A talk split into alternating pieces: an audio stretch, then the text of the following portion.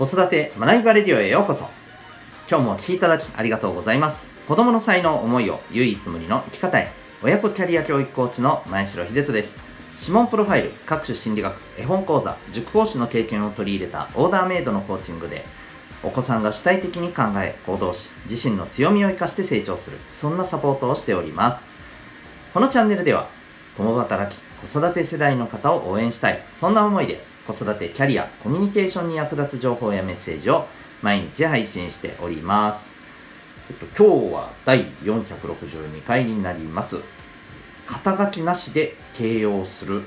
というテーマでお送りしていきたいと思います。また、この放送では、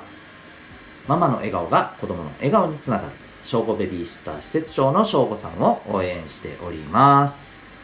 はい、ということで今日はですね、えー、肩書きなしで形容するというね、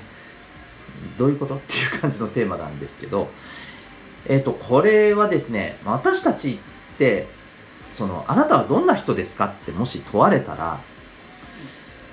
大体肩書きをベースにした、なんていうのかな、自己紹介といいますか、をすると思うんですよね。で、それを外したときに、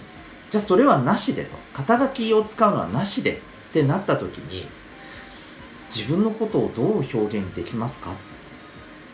まあ、そんな問いをですね、あの、まあ、ご自身に投げかけてみてほしいんですね。で、これは私たち大人がもしかしたらちょっとね難しいかもしれませんけれども子供たちは逆にねあの大人よりはやりやすいかもしれないし、えー、またえー、一方でお子どもたちはこういうことができるように今からねなっておくことって大事だと思います、まあ、要するにこれ何かっていうと自分自身が、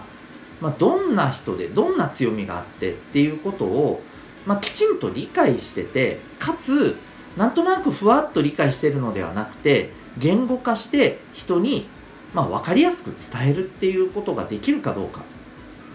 これがすごい大切だと思うんですよね。あのまあ、例えばですけどこの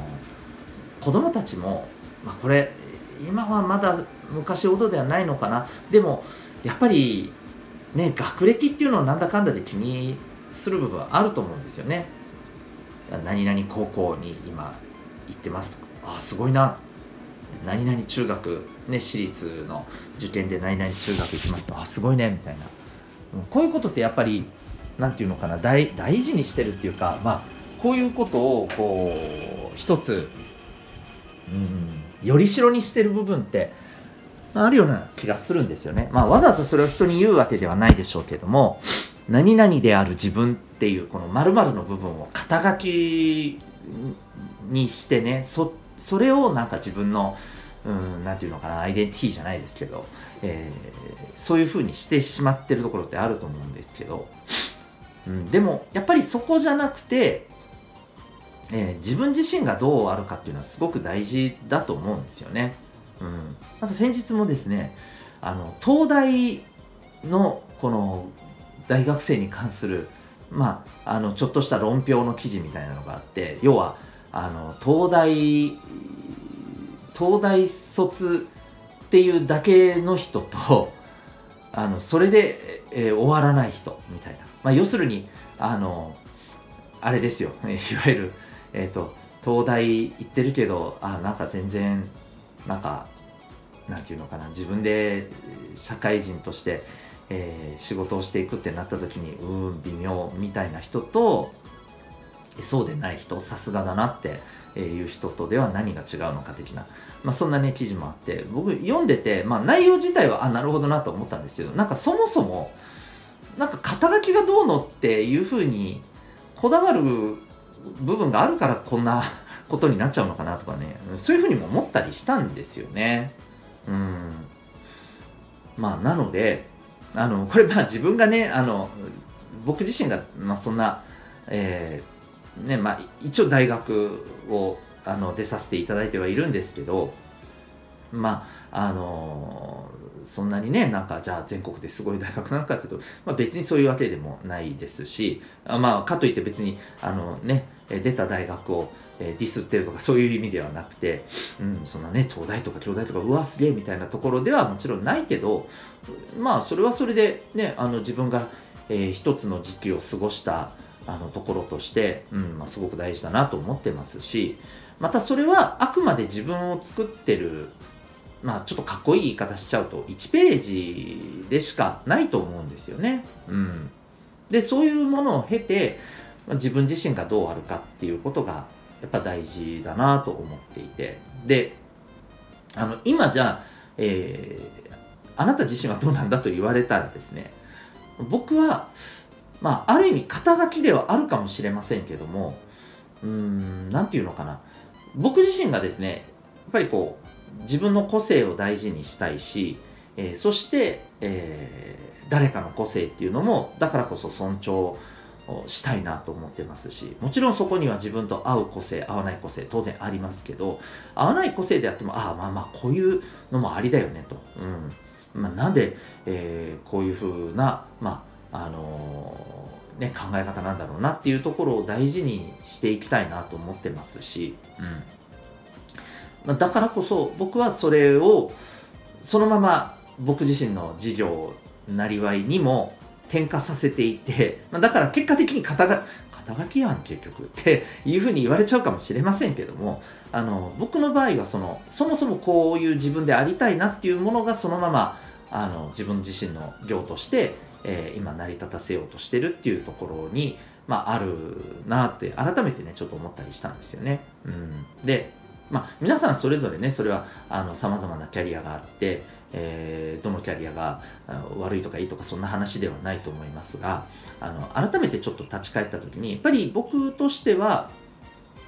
肩書きとかを抜きであなた自身がどんな人かってなった時に自分はこうこうこういうことを大切にして生きてる人ですよみたいなことがやっぱりきちんと言えることって何て言うのかなまあうん例えばその肩書きをなくすというようなねことになったとしてもまた自分で自分のね、えー、人生を作っていくエネルギーが僕はそこにあると思うんですよね。うん。それがあるから、まあ、例えば肩書きは変わったとしても、いや、自分は自分でこういう生き方をしていくよっていうところが、えー、ブレずにね、えー、強さと勇気を持って前に進められるような、そんな人になると思いますし、まあ、子供たちにもやっぱりそういう風になってほしいなと思っています。うん。まあ、ですので、えー、肩書きなしで自分自身を形容する。もっと言うと自分の良さとか自分ってこういうことを大事にしてる人なんですっていうことをですね、ちゃんと言語化できるようにすること。これ大事じゃないかなと思っています。はい。ということで、えー、日曜日になんかこう難しい話をしてしまいましたけれども、まあ、大人も子供もすごく大事じゃないかなと思ったので、ちょっとね、そんなお話になりました。はい。ということで今日はですね、えー肩書きなしで形容する。そんなテーマでお送りいたしました。最後にお知らせでございます。と私自身もですね、えー、子育て中のパパの一人でございます。そして、えー、子育てをしている皆さん、お子さんのですね、持ってる強みとか才能を伸ばしていきたい。おそらくそういう思いでね、向き合ってる方多いと思います。でそんな皆さんにですね、ぜひお勧めしたいのは、お子さんの脳の特性、もっと言うと、えー、人間ってやっぱりどんどん環境で変化もしていきますし新たな個性も身につけていきますですが、えー、生まれ持っ、え、そしてずっと一生変わらない部分の特性っていうのもあるんですよね。でこれがベースにさまざ、まな個性を、えその外側にね身につけていくわけなんですよ。で、えその生まれ持った脳の特性を知るための実は方法があるんですね。それはズバリえ指紋を分析するということなんです。えー、占いかと思われた方も一瞬、えー、思われた方もいらっしゃるかもしれませんが、これは、えー、占いではございません。えー、科学的な、えー、アプローチでございます。えー、日本、えー、そして沖縄にまだね、入ってきて、それほど間が経っていませんので、まだ知らない方が多いと思いますが、えー、お子さんの生まれ持った特性を知ることで、コミュニケーション、思考、五感の使い方などですね、これを知ることによって、そのお子さんの子育てのいわば軸とか、レシピとか、え、取扱説明書みたいなものが手に入ると思っていただけたらと思います。え、そんな風に、え、役立てていただきたい指紋プロファイル、え、オンラインでも対面でも受講可能でございますし、随時受け付けております。興味がある方は、ウェブサイトへのリンク貼ってありますので、ご覧になってみてください。それでは今日も最後までお聴きいただきありがとうございました。また次回の放送でお会いいたしましょう。学びようき一日を